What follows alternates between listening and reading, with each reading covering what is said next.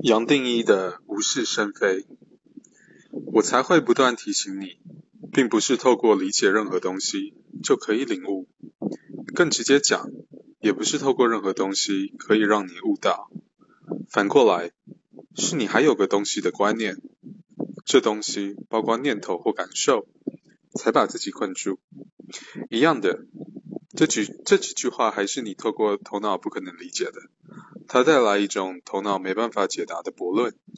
要可以解答，头脑一定要先把自己先消失掉。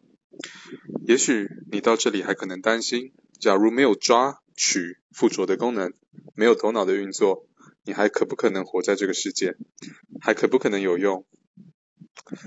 我过去针对这个问题，不断试着用各种角度来回答。